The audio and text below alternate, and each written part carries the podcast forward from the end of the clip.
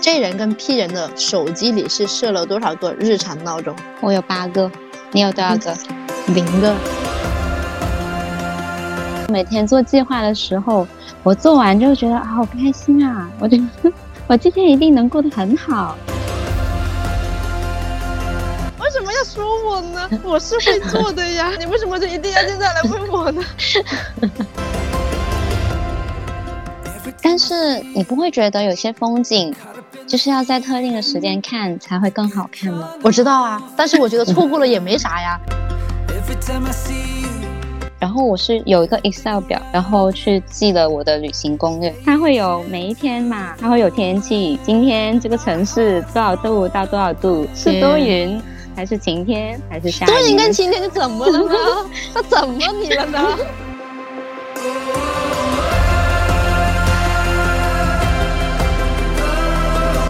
听见自由，也听见自由背后的勇气。Hello，大家好，我是主播小然。Hello，我是 Dora。今天我们聊的是 MBTI，但我们不是聊的具体的十六型人格，而是其中的两个字母 P 跟 J。我在此之前是没有怎么留意过后面的这个字母的意思，而直到前几天小然跟我说起某个事情，然后我才发现我们俩的做法是居然如此的不同，还都被双方小小的震撼了一下，我们就觉得特别有意思，所以也想跟大家去聊一聊这个 MBTI 中的。J 跟 P 人究竟是怎么样的，以及对方是怎么思考的？其实呢，这也是我们比较水的一期啦，因为我们的嘉 宾，我们的嘉宾还没有空这周跟我们聊，所以呢，就是我们来 认真又欢乐的聊这一期啊。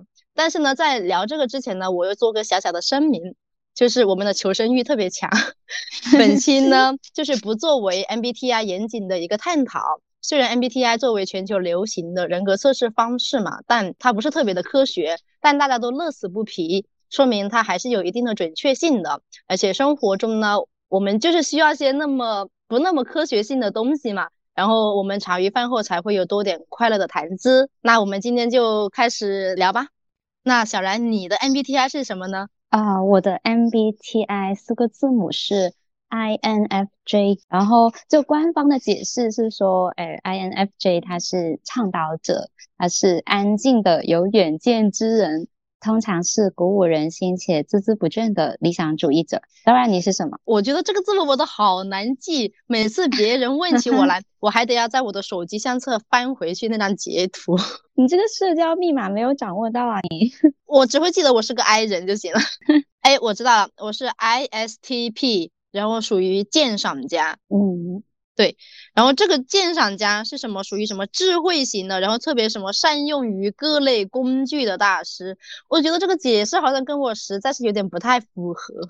那小然是 J 人，我就是 P 人，今天我们就来一个 P 对 J 的一个 PK 是吗？对，就是主打开心讨论，不要深究。对，大家不要抨击我们。我想知道，当然你的 P 值是多少？天啊，我这个我好像没有太记忆深刻，我觉得应该是有超过百分之七十的。嗯嗯嗯，你的 J 人呢？我的 J 值哦，就是我在英文版测的时候是八十八，但是我在中文版它就去到了九十四。哎，这两个的题目是不一样吗？啊。我感觉是有点不一样的，但也可能是因为那个语言的差别，所以我在测的时候会有一点点理解的差别吧。但是，呃，就是这个数据啊，已经可以说明我是一个非常高阶的 J 人。对呀，昨天吧，你是不是有在给我截了个图，说你这个百分之八十八吗？我就有点瑟瑟发抖了。所以，所以我以为你会看一下你的百分比是多少。我本来是要看的，但没时间嘛，因为我得重新做一下。我以前的我又找不到。啊，对我就是昨晚重新做一下。你是怎么理解 P 人？P 人，我就理解就比较粗浅吧，就觉得就是主打一个随心所欲，然后 走到哪算哪的那种。就是不管说你做一些人生进度条的规划呀，还是说你真的是哎出去。日常外面去旅行啊什么之类的，就都是这种呃随意就好哦，所以就是口头禅，P 人的口头禅随意就好。对，但是有些事情上好像又不是这么回事，所以等下我们就可以聊一聊，就是其实每个人格他可能大的框架上还是比比较符合的。对，嗯，对我自己就是觉得真人就是比较有条理，很喜嗯欢做计划，而且喜欢在这种框架里面去享受其中的安全感还有满足感。就是你知道吗？我每天做计划的时候，我做完就觉得啊好开心啊！我觉得我今天一定能过得很好。那你觉得你自己作为一个 J 人，做过最自豪的事情是什么？啊，最自豪的这件事情你也知道的，就是我从去年一月份离职之后嘛，就切换自由职业之后，我每天都有在写那种昨日复盘和今日的计划，就是让自己的工作啊、生活啊、学习都非常有条不紊的进行。你持续了多久？就是从去年呃一月七号开始自由职业第一天嘛，一直到今天，每天每天都在写。呃，除非有时候可能出去玩，就是没有电脑，因为我那个表是比较适合我用电脑来做的。如果说手边没有电脑，我就会在我的便签里面简单写写，就不会做进表格里面。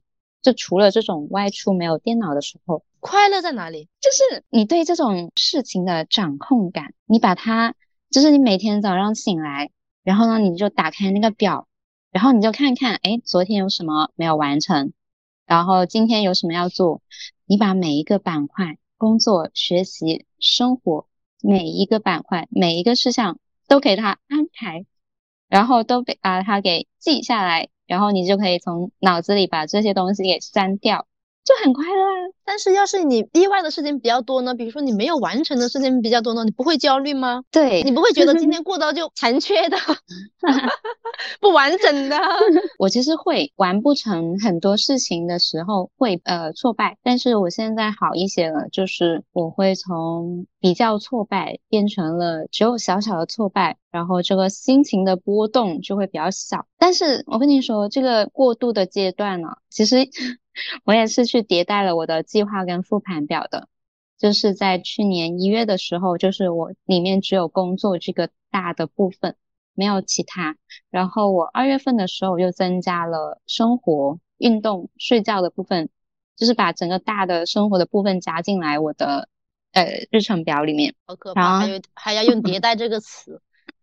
然后到了呃下半年吧，我还有意识的去给我每个月的月初就会做这个月的一些目标计划。其实我在八月之前，我也是会每天去写一些昨天的小小的记录，但是八月之后，我把这个记录给再升级了。就是我看了一本书叫《认知觉醒》，然后它里面就说到一个复盘的小技巧，你可以选一件你很有触动的事情，然后你去描述它的经过，就是把它所有的细节都记下来。然后第二步就是分析原因。多问几个为什么，然后直到你有启发为止。第三个就是呃，去列出改进的措施，提炼一个认知点或者一个行动点。我就按照这个小技巧去升级了我的昨日复盘。其实你这么说，你这个计划呀，我就想到我自己本身，就我觉得我是很怕被这种很细的东西绑架住的。做计划，我也曾经啊想要改过自新，重新做人。我也这么努力试过，让自己是做点计划呀。让我断掉的原因呢，就是我会发现我老是要去想着，哎，我要去把这些事情去做完。然后呢，有一些事情我做不完的时候，我发现你去打勾勾的时候，我能打的勾太少了，我就觉得，哎呀，好没意思啊，我还不如不写呢，对吧？本来写就已经让我够痛苦的了，再让我这样子，所以我就干脆就放弃了。所以我现在就已经彻底的就躺平了，我就不整这玩意了。我就都都在脑海中，你知道我怎么整的吗？我就是一般是脑海中大概记得某几样事情，嗯，嗯就大的事情，其他的小的事情，就想起来再说吧。但你会不放心吗？不会呀、就因为大的事情我是有个概念在那里的。但是你不会怕自己忘记了吗？不会啊、我觉得可能是在我的可控范围之内，也是引申到我觉得我自己比较自豪的一件事情了。作为一个 P 啊人，好我我出门是特别喜欢卡的很紧的，我卡的很紧，但我从来没有说出现赶不上车、赶不上飞机的这种情况，也很少迟到。哇，你怎么做到的？就比如说去高铁嘛，比如说早上我是要搭九点钟的高铁，然后我对象的话呢，他可能就会要求我七点半就要出门 出门，但是我是非常的不喜欢在高铁站等车的，然后人又很多，反正那个环境我就不舒服嘛。我是知道发车前五分钟才会禁止上车，然后我就会卡的很。我过去可能是半小时的车程的话呢，可能就是八点十五分，八点十五分出发。对，太赶了。因为这个出门的事情，我都跟我对象都吵过好几次了。他就是受不了这，他就会很焦虑，他觉得你早点去。那会怎么样呢？但是我就是要赖床，我就要是慢慢的收拾东西，我就不想要那么赶。但是我真的是我没有一次没有赶上的。OK，哎，那我们再聊一聊，就是我们作为 P 人跟 J 人分别有遇到过哪些最黑暗的经历？你来先说一下。有，我这个还特意去翻了那个记录，就是去年我们有一场几乎是说走就走的旅行。就是我们去年四月份，呃，四月份去了深圳跟香港两天一夜，然后那段时间是五月天在香港连开演唱会的时间段，而且是疫情几年之后第一次恢复在香港开演唱会，就是很难得很难得。然后当时其实我没有买到票，但是我很心动。然后我当时在没有买到票的情况下，我们就决定自驾出发了，而且这个。决定是提前了两天才下的决定，就是对于 J 人来说，时间真的太赶了。然后这个赶到就后面踩了一些雷吧。那时候是匆匆忙忙去搜了四五篇小红书的攻略，就确定了第一天在深圳去哪里玩，第二天在香港去哪里玩，就怎么把酒店啊、玩的地方啊、关口、演唱会的地点串联起来。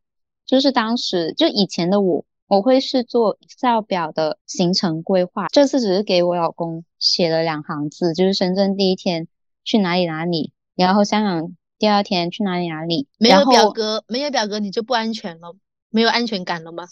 对，而且是提前两天，我觉得好赶啊！提前两天，这不是很充足吗？两天的时间可以做很多了呀，姐姐。不是，我跟你说，我们是提前一天才定的。深圳罗湖口岸附近的酒店，提前一天哎，这太赶了吧！然后人表示叹气，踩雷啦，踩雷了，就是那个，就是我们订到的那个酒店的房间特别小，才十二平哦，还小到你一进门只有两双鞋站脚的位置，然后你就要脱下鞋子走到床垫，因为它那个床垫是铺在那个木地板上的。就是没有床架子，就你能想象吗？你打开门都要两个人缩缩到一边，然后才能把门打开，然后再缩到一边把门关上，然后你把鞋子脱下来，然后走上那个台阶，小到这样。你们当时预定的时候是没有看到这些酒店的介绍跟图片吗？那个图片欺骗我啦，那个图片它不是这么设计的，就是它可能诶同一个诶那个房型有其他的布局。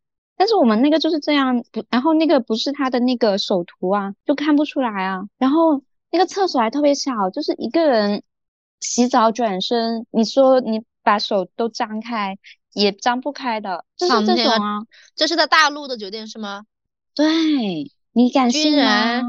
居然还有这种地方！然后最开始我还订错酒店了，因为我最开始其实是订了一个比较大的房间，就一个酒店里面比较大的房间。但是那个酒店在福田口岸，然后看完演唱会再回来是会超过他晚上二十二点停止通关的时间。我是订完然后去看口岸通关时间，我才发现的，然后我就把它退了，我就去订罗湖附近的，然后我发现。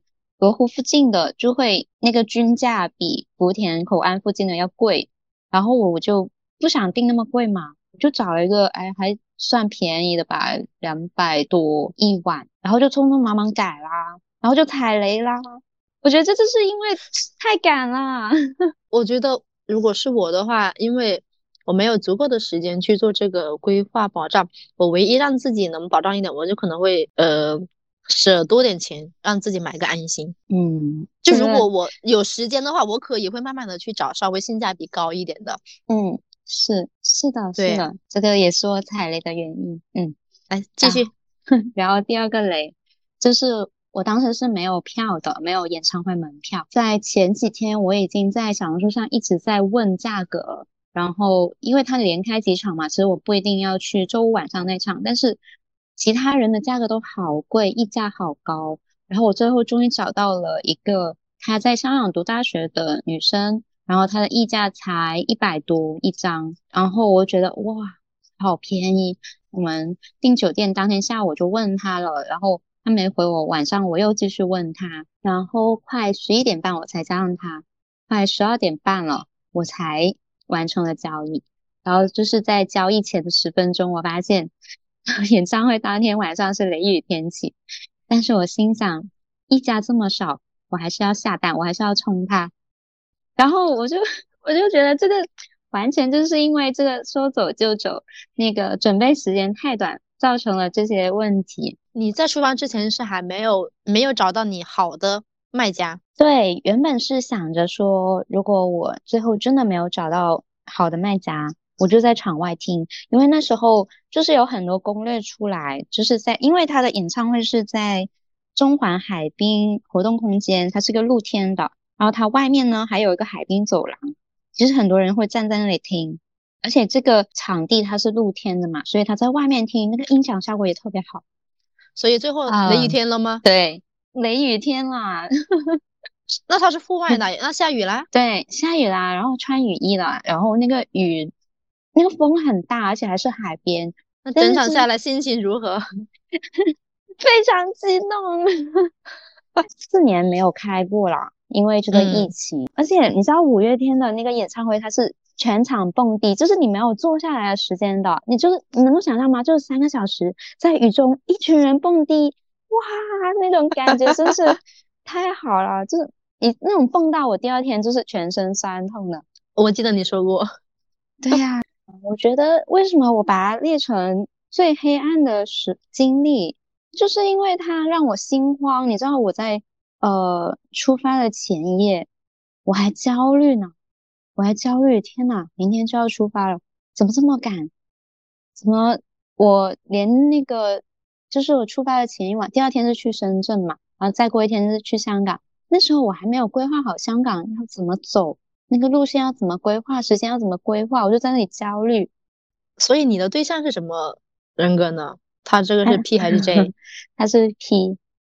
哦吼，他跟你一样，他会。那那你家是什么？又被被真人控，是被真人控制的 P 人。对，笑死，跟你们家相反。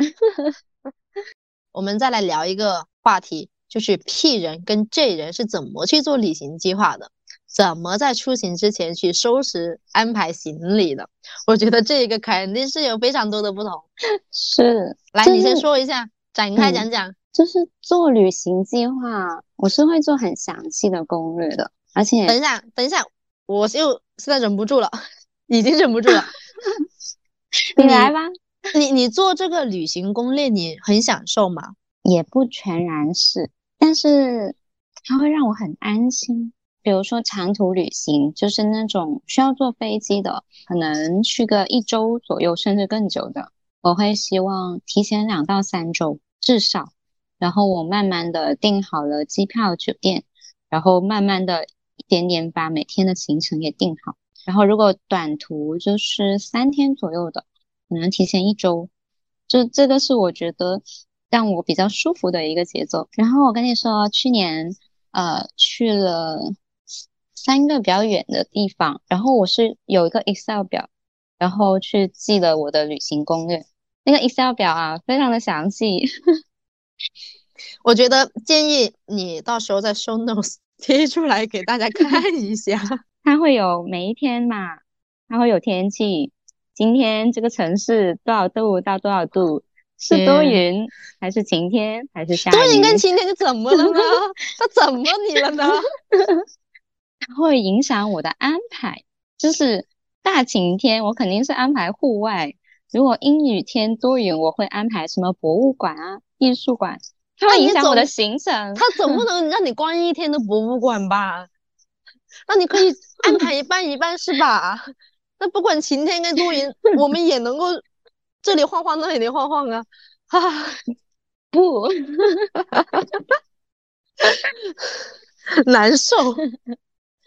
然后这个天气下面呢，就会分为早、中、晚，我们都去哪里？还有早、中、晚，两两两之间怎么去？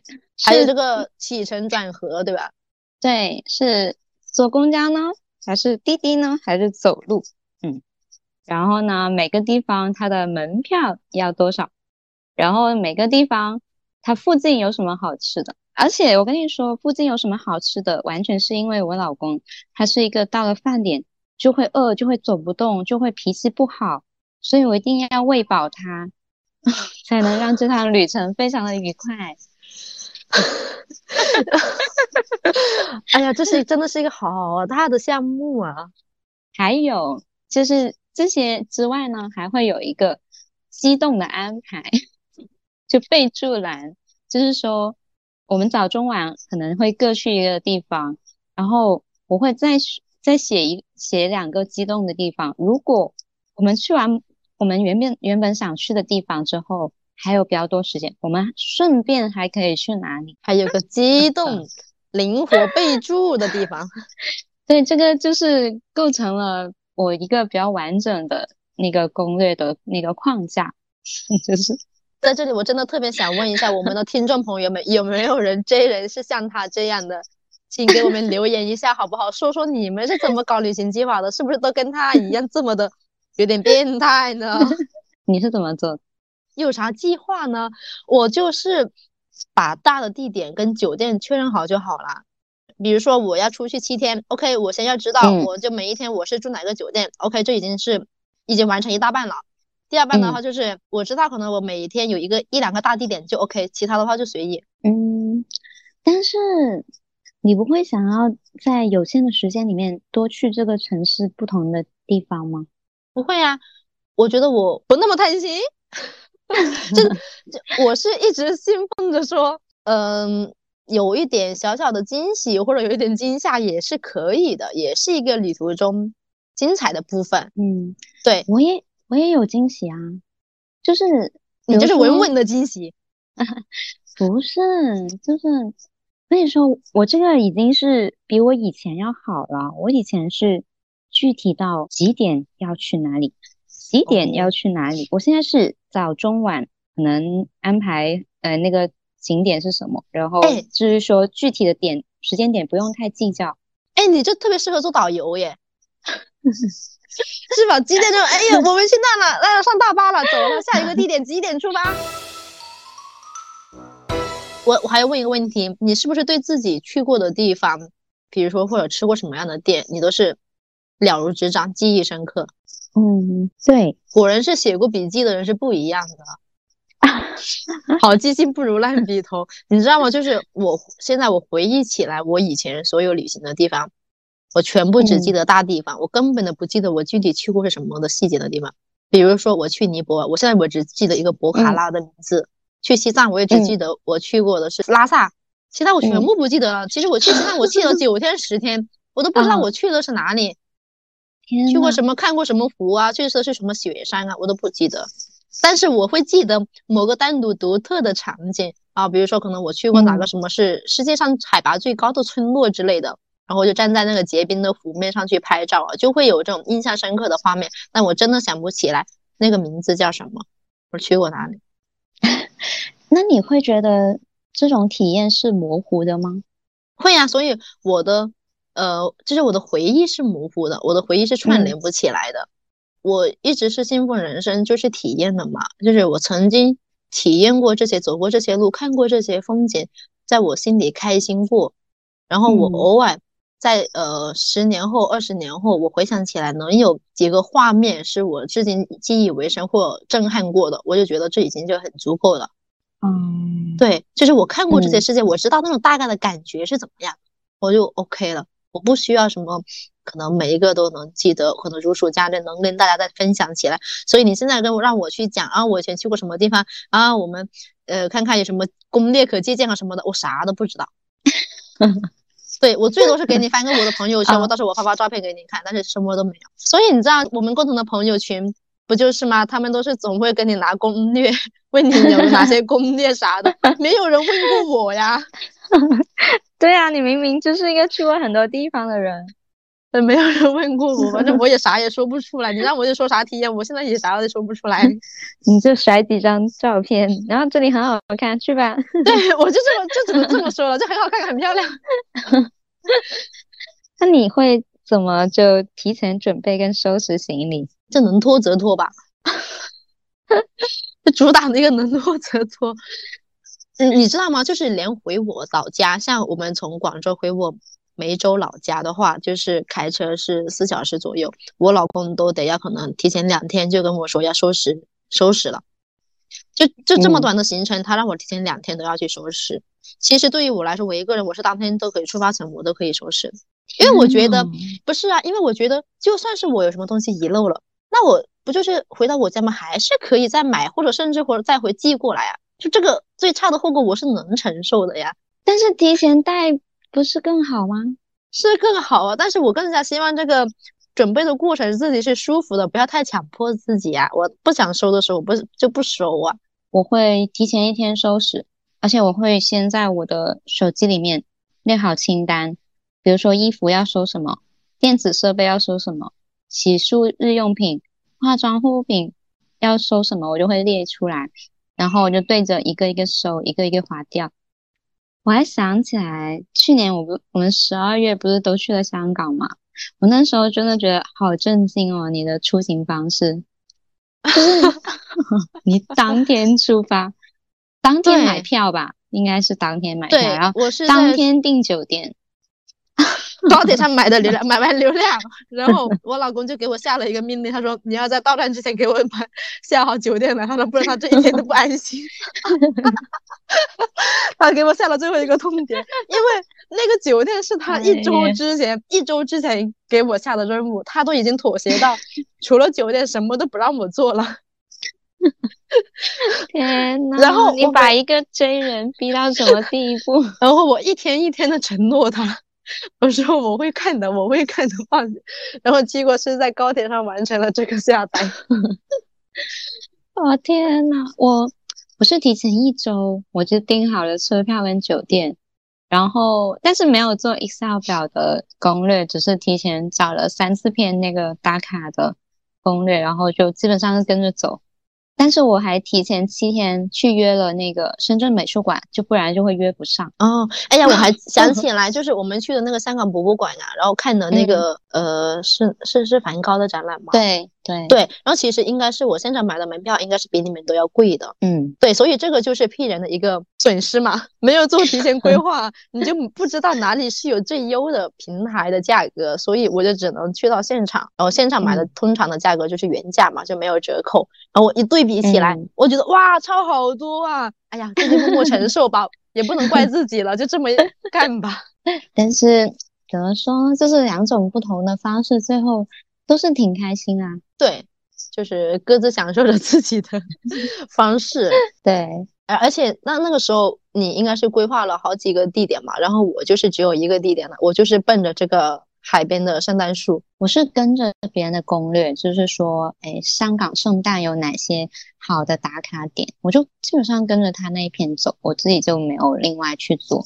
其实我也会去看，我会搜，但是我就会懒得串起来，给自己时间去安排短途旅行。我能够接受的 P 一点的程度，就是短途旅行不做 Excel 表的攻略，就是只做。备忘录式的攻略，或者备忘录已经是你的最下限了，是吗？对，或者找到一两篇，呃，就自己觉得比较心仪的别人家的攻略，然后大体上跟着他走。对呀，但是你至少还得要去做一些串联的动作嘛。嗯，是，比如说你什么时候闭馆啊？那你就在闭馆之前你要先安排这个地方，然后那个圣诞树是晚上看才是最漂亮的，那得那个时候去看。对我就是懒得思考这些东西，就各种因素，所以我就不想安排。但是你不会觉得有些风景就是要在特定的时间看才会更好看吗？我知道啊，但是我觉得错过了也没啥呀。可是不一定会再去啊，那就没关系呀，就错过了就错过了呀，也不是非得要去看上的嘛，对吧？不能理解。对，我没有这个强迫的，就不会说嗯呃我真的是此行我错过了，就说太缺憾了，什么遗憾终生没有。那我们来玩玩一点好玩的，来几个嗯情景的测验一下，J 人跟 P 人究竟是有多么的不同。首先第一个啊，J 人跟 P 人的手机里是设了多少个日常闹钟？来，你先来，我有八个，你有多少个？零个。天哪，你不需要，你没有一些时间点是你要特别提醒自己的吗？没有啊，我早上根本都不需要闹钟，我儿子就是我们家的公鸡，他会叫我们起床。哦，睡觉闹钟呢？睡觉为什么需要闹钟呢？除非是我第二天我要去医院，就是除非那个医院是要早起的那种，就早过于我儿子起床的时间，我会设，其他的我都不会设。天哪！哎，为什么为什么要设呢？当你看到这个提问的时候，你是不是在想，为什么要问这个问题呢？是的，是的，昨天我就问了，为什么会有这个日常闹钟的这个问题？我以为你会有一到两个，结果没有。比如说像双十一啊，比如说像六幺八，如果要抢购东西，甚至说演唱嗯会的这种门票，我知道我要去买这些东西，而且我也有渴望之心啊，前提是嗯。我也有渴望的心，但是我明知道自己可能会忘记，需要闹钟来提醒会更好，结果会更好，但是我就是会不愿意去设置，我宁愿冒着失去的风险，嗯，我也不会去设置闹钟，所以最后的结果呢，就我都是抢购失败，百分之九十吧，也不能说全是失败，有时候还是靠着自己 仅有的一些记忆力，还是说能够在那个时间点想起来这回事。所以我想问一下，你八个闹钟设的是什么？好，等我来震撼一下你。哎呀，我觉得你这个又得要贴出图来给大家展示一下才行。这个是首先早上起床有两个闹钟，就是第一个就是闹一下让自己醒，稍微醒醒醒来一点；第二个就是让自己要真正起来。然后那个名命名哦还很有趣的，我写的说美美的一天开始啦。然后中午有一个要煮饭的闹钟，就会说哎煮饭啦，因为有饭吃啦！因为我是要负责煮白米饭的，然后我老公要去呃过过一阵子要去炒菜。因为如果说我不设闹钟，我会一直沉浸在工作里，我就会错过那个要煮饭的时候。因为家里人呃差不多有了一个比较固定的时间点会工作完回来嘛，所以我要在他们之前要把白米饭也煮好了。然后呢，先最近多了一个是下午要出门要去上舞蹈课，那个名字叫。你你你你要跳舞吗？然后还有一个傍晚，傍晚要看书的一个闹钟，然后呢晚上有一个要学习的闹钟。但是这两个闹钟有时候闹了，我不一定会去做，但是我觉得还要在那，还要提醒我每天有时间要看书要学习。然后最后两个也挺可能挺震撼你的。十二点有一个，就是他要提醒我要关电脑了，那个名字叫“关闭手提，保命要紧”。然后，然后十二点四十五又有一个闹钟，他提醒我睡觉，然后那个名字叫“睡觉啦，我要变聪明啦”。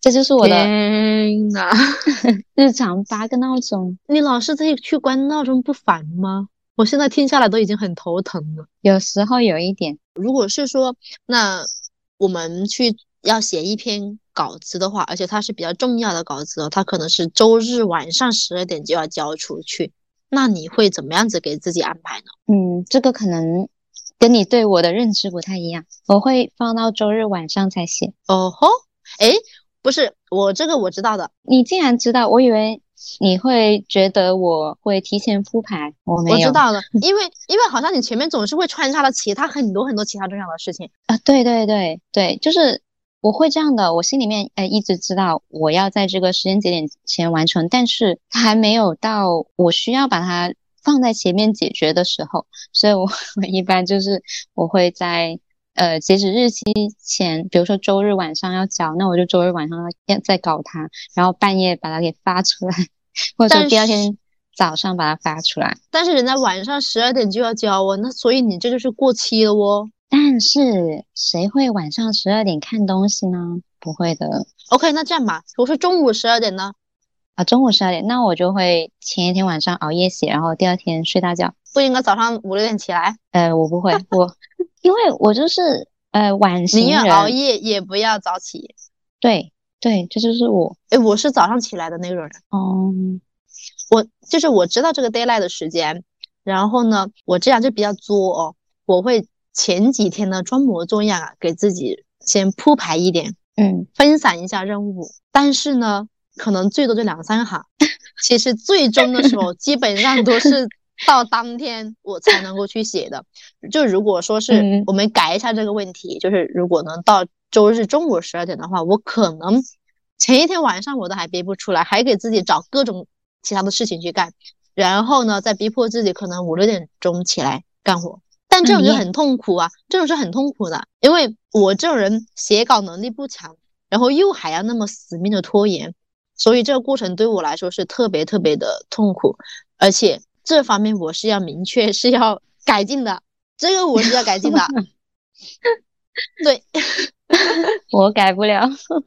这个这，因为因为你不一样啊，你是有能力在这个紧急的时间内，还是能够交出一份有质量的东西，但我不行，嗯，我因为我本来就是不擅长写作，而且这个过程对我来说是很痛苦，所以我也很讨厌这种那么短时间内那种痛苦加剧的感觉，所以我就是要还是要改进一下。你觉得像真人跟 P 人他们能友好的相处吗？觉得可以呀、我们现在就是比较好的朋友，也是比较好的合作伙伴嘛。就是我会觉得，哎，愉快的时候也有，冲突的时候也有，也会有。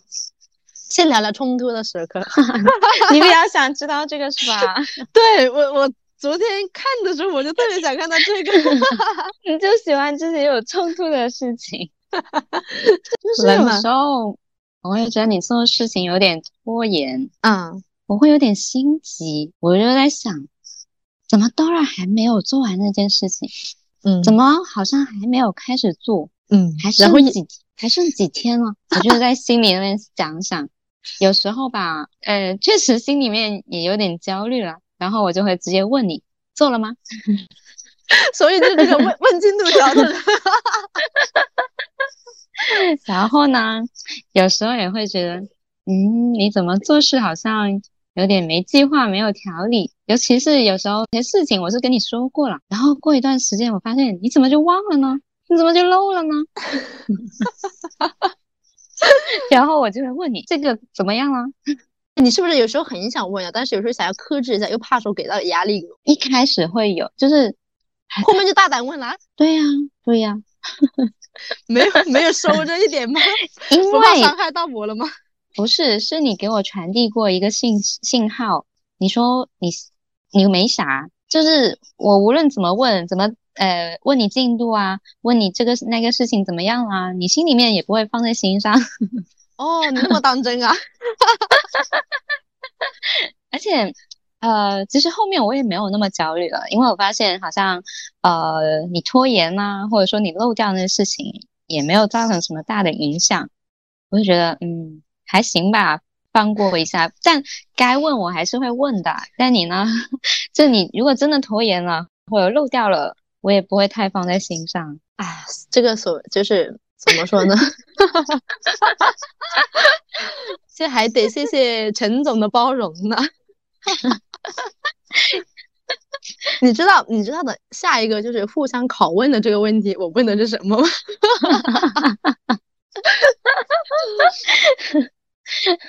问吧，要不你先先回答一下。啊，可以啊，我也有一个跟这个有点关联的，哦，那我先来哈，就是嗯你会害怕屁人给你掉链子拖后腿吗？哦，倒没有啊，因为你是那种你在大的事情、大的关键节点上，你不会掉链子。当然，呃，小的链子还是有掉过的啦。哎，这个我是知道的，呃，这个我也承认。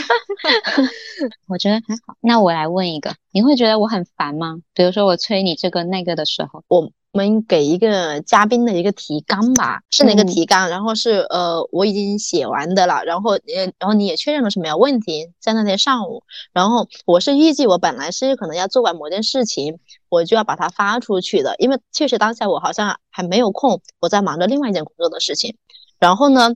呃，我也知道这件事情是我要去做的，但是好像你呃，你就问了一句话给我，你说你要记得呃，要把这份提纲整理好，我们的正式的版本里面发给嘉宾哦。嗯，我记得。就对对对，你想起来了没有？嗯，我记得。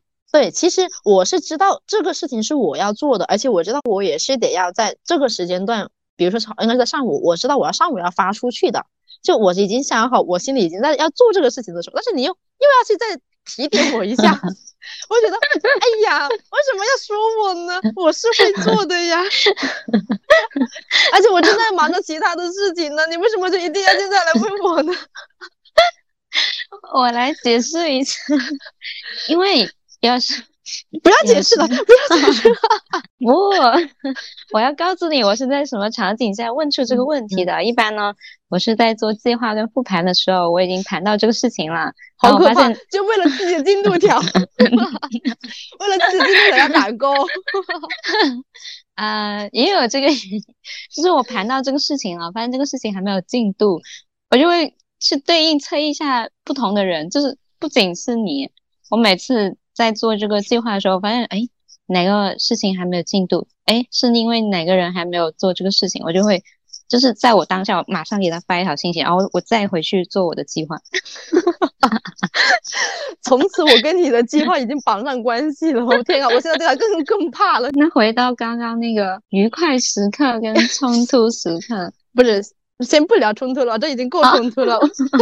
聊一聊愉快的吧，不然已经后面的不好，不能好好下去了。笑死！愉快的时刻，哎，我再想想，就是那是最开心的，确实就是，就是因为跟这种 J 人，就是有有计划，然后思考很周全，然后思维也很缜密的人合作，就很安心靠谱。因为我觉得就会不会失乱，而且你知道，像我们的做的这个项目嘛，其实是很多方面的细节嘛。就是不管是前端还是后端的这种运营，而且会涉及到很多种表格之类的，但都这些都全部是你一手一手搭建起来的，然后以至于我们后面加入过来我们团队的小伙伴都叹为观止，就是 我们这个那么原始的，就是我们没有任何，因为没有钱，我们小小创业的公司没有钱买不起任何的工具，就是全靠小然，就是手动，就是把所有的流程。去嗯跑通，然后去做一个精细化，然后又呃很人性化的这种呈现，方便大家去做一个协作。对，就是一个很巨大的一个工程。我现在自称人肉后台，但是吧，但是吧，我还是要说一句，我们还是尽早实现自动化，因为我们想上规模的话，一定不能靠人工。确实，而且小人的智慧不能 浪费在这种 人肉后台的地方，还可以大放异彩的，不能埋没了人才。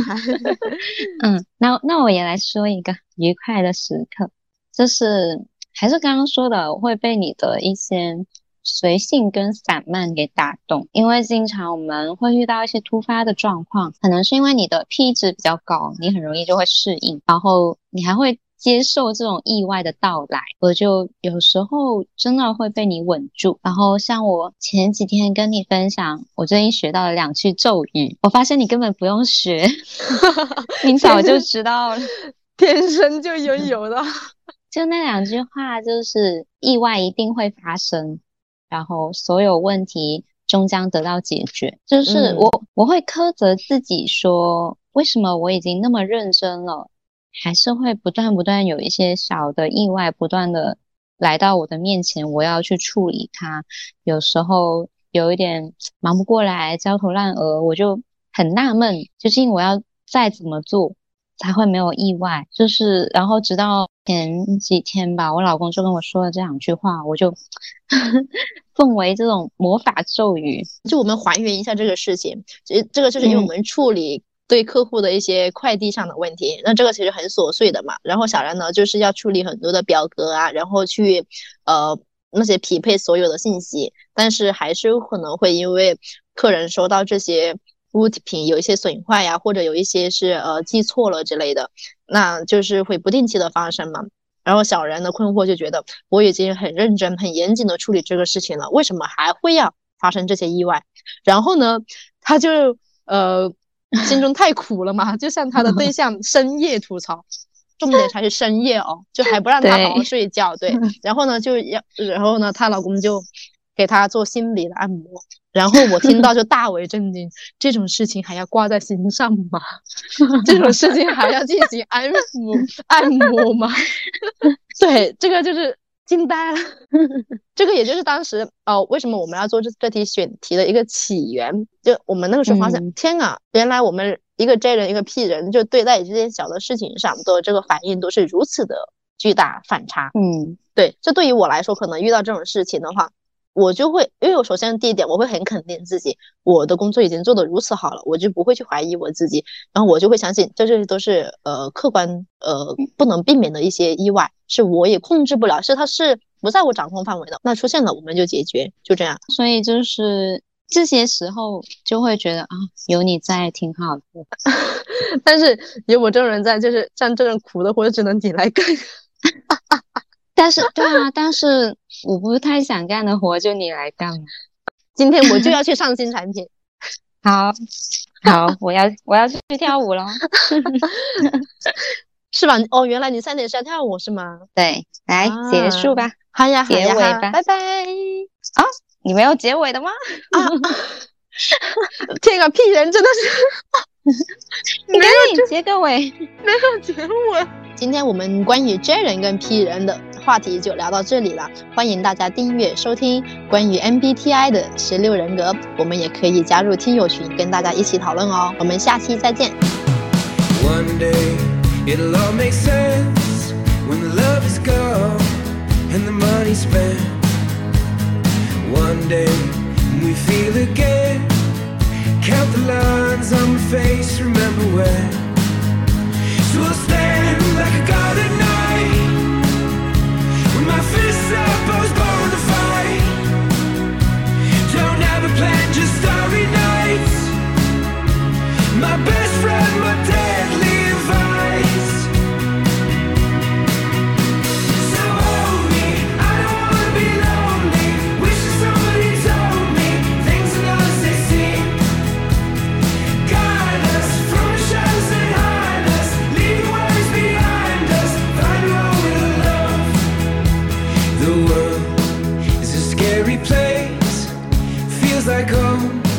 But I've moved.